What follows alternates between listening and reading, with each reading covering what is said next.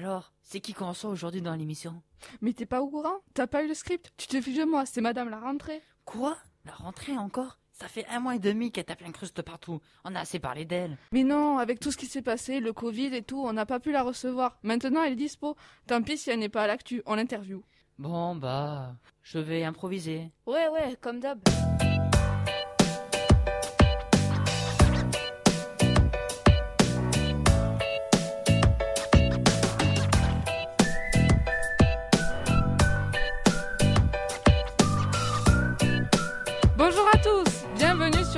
Sur ablocradio.fr dans l'émission de rentrée 2020 de Beaulieu.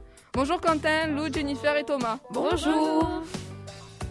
Nous accueillons une invitée spéciale autour de laquelle notre émission tournera. Madame la rentrée. Bonjour madame. Oui, bonjour, bonjour mes petits. Nous sommes tout de même au lycée. Oui, bon, enfin, je comprends. De toute façon, vous êtes encore à l'école, vous êtes de toute façon soumis à mon existence. Euh, septembre dernier, nous, et cette année, euh, vous nous avez pas offert une rentrée de ouf, avec les masques et les protocoles, et puis c'est passé, alors arrêtez de même nous parler. On se calme et un peu de sérieux. Dites-nous madame, justement, comment vous avez géré vos contraintes? À la télé, on a beaucoup parlé de cet été, des conditions de reprise à l'école et des défis à relever pour les élèves et les enseignants. Alors, comment avez-vous fait? Oui, bon, c'était compliqué, je l'assume. Mais tous les élèves ont été au rendez-vous et tous les élèves ont été compréhensifs. Mais peut-être faut-il leur demander. Vous avez raison madame. Allez, autour de la table, pouvez-vous nous dire les choses que vous avez appréciées et les choses que vous n'avez pas aimées à cette rentrée? Bah, les rencontres sont bien, euh, le lycée euh, et le cadre aussi. Et puis surtout, les projets que le lycée propose sont fantastiques. C'est vraiment bien, il y a de la joie. Après, bon, c'était un peu contraignant avec les masques, les protocoles. Et euh, bon, c'était, euh, il y avait un peu de peur pour ces premiers jours, mais c'était quand même bien. Personnellement, moi j'ai été contente de retourner au lycée parce qu'on est resté confiné longtemps quand même et ça fait plaisir de revoir, euh, d'avoir un cadre euh, d'enseignement. Euh, moi, à titre personnel, euh, je viens. C'est ma première année dans ce lycée et un internat. Donc, c'est un nouveau mode, euh, un nouveau monde, un nouveau mode de vie à découvrir et à apprivoiser. Donc, c'est, je suis très content et c'est, tout s'est passé à merveille. Tant mieux alors. Bon, Madame la rentrée, voici la chronique de Thomas. Il est apiculteur et il vous raconte sa rentrée. Donc en effet, je suis euh, jeune apiculteur depuis 4 ans et voici même la rentrée, ce que vous nous avez concocté pour cette rentrée bien mêlée. Euh, il y a notamment les effets de la canicule de cette année sur les abeilles. En effet, euh, les abeilles ont beaucoup plus de mal à trouver des points d'eau face à ces nombreuses canicules consécutives qu'on a euh, chaque année. Elles sont donc obligées de parcourir de plus longues distances pour arriver à trouver de l'eau, ce qui les fatigue énormément. Certaines peuvent se perdre. Les apiculteurs essaient de disposer des abreuvoirs à proximité des ruches afin d'éviter qu'elles n'aient à se déplacer. Mais avec les restrictions d'eau, il peut parfois être difficile de remplir les abreuvoirs pour les ruches. Surtout euh, pour les apiculteurs ben, possédant de nombreuses ruches. Et cela impacte également le nectar. Les fleurs ont du mal à pousser et quand elles arrivent quand même à pousser, elles ne produisent plus de nectar au-dessus de 35 degrés. Donc le processus de photosynthèse ne se fait plus. La plante ne peut donc plus produire de nectar. Elles ont plutôt tendance à griller et ne peuvent donc plus être butinées par les abeilles. Il y a aussi la réduction des pesticides, 30 millions d'euros d'aide pour les agriculteurs. Il s'agit d'une aide versée aux agriculteurs pour qu'ils s'équipent de pulvérisateurs plus performants ou encore d'équipements qui permettent de ne pas avoir à utiliser des produits phytosanitaires. Euh, cette aide entre dans le cadre d'un dispositif qui a été mis en place à partir du 1er janvier 2020. En effet, ce dernier vise à renforcer la protection des riverains et interdise l'épandage des pesticides sur certaines distances. Cela peut aller jusqu'à 10 mètres pour les substances jugées les plus dangereuses. Selon une équipe de chercheurs australiens, le venin d'abeille euh, détruire les cellules cancéreuses du cancer du sein, les plus agressifs. Euh, ce serait plus particulièrement l'une de ses composants, la mélitine, euh, qui aurait la capacité de tuer les cellules cancéreuses et de limiter la propagation de la tumeur. Euh, les chercheurs de l'Institut de recherche médicale Harry Perkins de Berthe, en Australie, ont recueilli le venin d'abeilles préalablement endormi pour injecter à des souris porteuses du cancer du sein le plus agressif. En effet, euh, cette forme particulière sévère de la maladie se caractérise par la présence de marqueurs connus à la surface des cellules tumorales, euh, bloquant toute réponse positive aux thérapies habituellement utilisées. Environ 15% euh, des patients sont concernés par cette forme agressive du cancer. L'étude australienne a montré que le venin d'abeille inocule à des concentrations spécifiques arrive à éliminer jusqu'à 100% des cellules cancéreuses, et cela en moins d'une heure et en épargnant les cellules saines.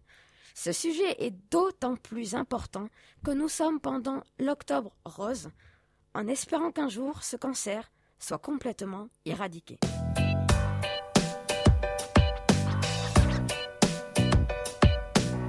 Ce n'est pas que des bonnes nouvelles que tu nous apportes là. Hein. Bon, on souhaite bon courage aux apiculteurs et aux personnes qui luttent contre le cancer du sein. Et merci Thomas pour cette chronique très enrichissante.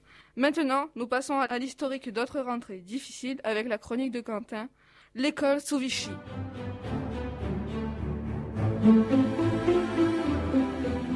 Bonjour euh, à tout le monde, euh, c'est Quentin. Je suis passionné d'histoire et aujourd'hui on va se focaliser sur comment euh, était l'école sous le régime de Vichy. Alors, il faut se remettre dans un contexte. Le régime de Vichy revient juste après la Troisième République. La Troisième République dissout euh, à cause de la guerre de 1940 que la France a perdue contre l'Allemagne nazie. Le but de l'école sous le régime de Vichy est d'édifier un homme nouveau, de dénoncer la République qui a mené à la défaite de la France et donc, on est en pleine confrontation de valeurs entre l'État français et la République française. La première rentrée sous le régime de Vichy a eu lieu le 2 septembre 1940. Et le professeur devait dire à ses élèves qu'il leur montrera les grandes lignes de l'histoire de France. C'est-à-dire la concentration du programme d'histoire sur les grands hommes de l'histoire de France. Par exemple, Vercingétorix et la prise du pouvoir du maréchal Pétain. La Révolution française est enseignée dans le but de la ridiculiser. La morale religieuse est restaurée et l'éducation morale et patriotique est instaurée. Les salles de classe ne sont pas chauffées, on est en temps de guerre tout de même. Peu éclairées, il y a de nombreuses pénuries de papier et de matériel scolaire. En plus, s'ajoute à la malnutrition, la peur, les persécutions et les rages. Maintenant, on va s'intéresser à la propagande du maréchal Pétain dans les écoles de France. En effet, elle joua un grand rôle durant l'époque et l'école pétainiste. Le buste de Marianne est remplacé par celui du maréchal Pétain. Le portrait du maréchal Pétain va être placé au-dessus du bureau de l'instituteur. La levée de drapeau doit avoir lieu deux fois par semaine, c'est-à-dire le lundi matin et le samedi après-midi, avec garde à vous et minute de silence. Les élèves doivent chanter Maréchal, nous voilà devant toi, le sauveur de la France. Cette hymne remplace la Marseillaise. On compte également 1100 instituteurs juifs qui ont été euh, enlevés de leurs fonctions car euh, ils étaient juifs. Et à Noël 1940, il y a une opération qui a été lancée dans les écoles françaises où les écoliers adressèrent une lettre au maréchal Pétain pour euh, leur signifier son amour et pour du coup rassembler le peuple. Voilà comment se passait l'école sous le maréchal Pétain.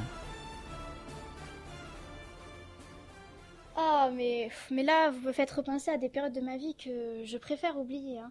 Passons à autre chose. Oui, c'est vrai que la collaboration, ce n'est pas un sujet très agréable. Bon, laissons le passé derrière nous et passons à l'actualité. Et c'est justement le sujet du Flash Info de Lou. C'est à toi, Lou. Alors en effet, depuis la rentrée, il s'est passé pas mal de choses, donc je vous ai euh, concocté un petit flash info. Donc pour commencer, on a un conflit qui persiste entre l'Arménie et l'Azerbaïdjan. Donc chacun accuse l'autre euh, de lancer des missiles sur les civils qui essayent de, fuir le pays. Un, un Azerbaïdjan nous dit Nous n'avons pas peur, chacun est chez soi, nous n'avons jamais eu peur des Arméniens. Donc on peut se demander d'où provient euh, la nature de ce conflit. Donc le Haut-Karabakh situé en Azerbaïdjan, est une enclave où beaucoup d'Arméniens vivent. Or, c'est situé en Azerbaïdjan, comme je vous l'ai dit. Donc, les conflits ont éclaté dans cette région transfrontalière car les deux pays se la disputent et ça dure depuis les années 1990. Donc ce conflit est à suivre parce que les pays, notamment la Turquie ou la Russie, euh, pourraient euh, s'intégrer pour aider leurs alliés. Donc, affaire à suivre. Ensuite, en Biélorussie, on a des manifestations monstres contre la réélection qui est a priori truquée du président Loukachenko. Donc ça fait deux mois que notamment les femmes de la Biélorussie manifestent. Samedi, ils défilaient pour dénoncer la détention des prisonniers politiques. La Lettonie condamne la politique de Loukachenko et défend les manifestants, tout comme la Lettonie et la Lituanie. Cependant, la Lituanie ne veut pas recevoir les opposants politiques qui fuient la Biélorussie. Depuis que l'extrême droite gouverne l'Estonie, la politique d'asile s'est durcie. L'Europe et la France appellent à plus de démocratie. On a aussi au niveau national des inondations dans le sud-est de la France qui se sont produites vendredi. Plus de 400 mm en une journée de pluie intense s'est écroulé euh, dans les Alpes-Maritimes. Donc c'est dans l'arrière-pays de Nice, dans les montagnes.